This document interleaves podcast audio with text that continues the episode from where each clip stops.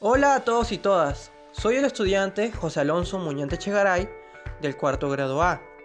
Bienvenidos y bienvenidas a mi primer podcast sobre la contaminación del aire y el compromiso que todos y todas debemos asumir para reducir los terribles efectos de la contaminación en el ambiente y en los seres vivos. Comencemos. La contaminación ambiental es uno de los problemas que más aqueja a nuestra sociedad en los últimos tiempos. Las acciones irresponsables de muchos ciudadanos y ciudadanas han traído consecuencias graves al ambiente y han afectado en gran medida el bienestar de toda la población. Por ello es importante reducir los altos niveles de contaminación. Pero ¿cuáles son las fuentes de contaminación?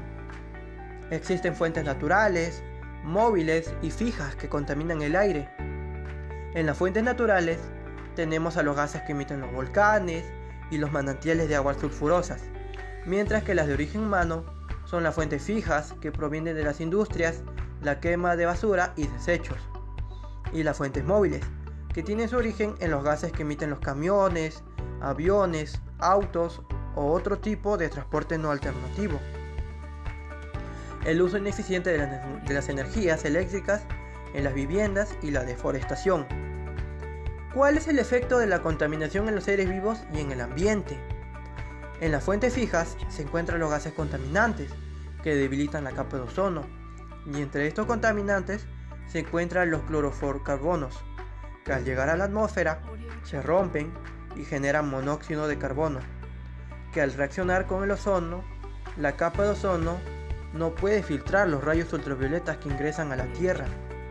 Tengamos en cuenta que los rayos ultravioletas son parte del medio ambiente y la vida en la Tierra. No obstante, su ingreso en exceso a la superficie terrestre pone en peligro la vida de los seres vivos.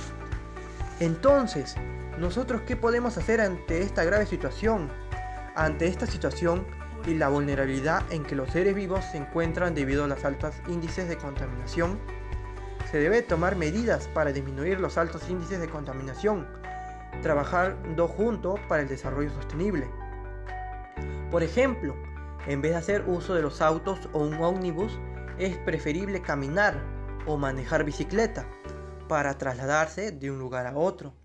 Y haciendo esto, se beneficia nuestra salud y a la vez se colabora con el cuidado del medio ambiente.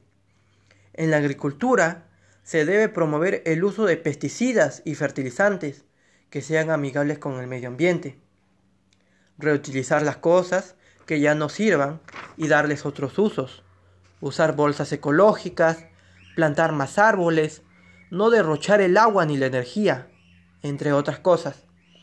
Y así podremos ir enumerando más actividades ecológicas que cada uno de nosotros puede realizar desde el hogar, o en el centro de estudios o de labores.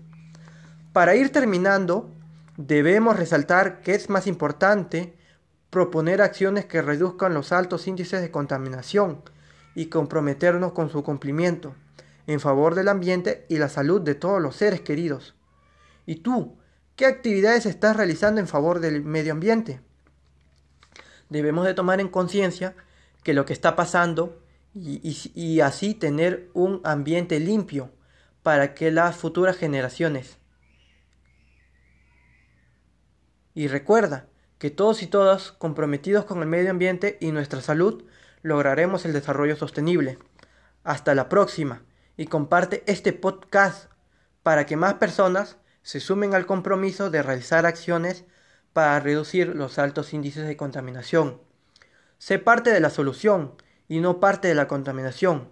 Gracias.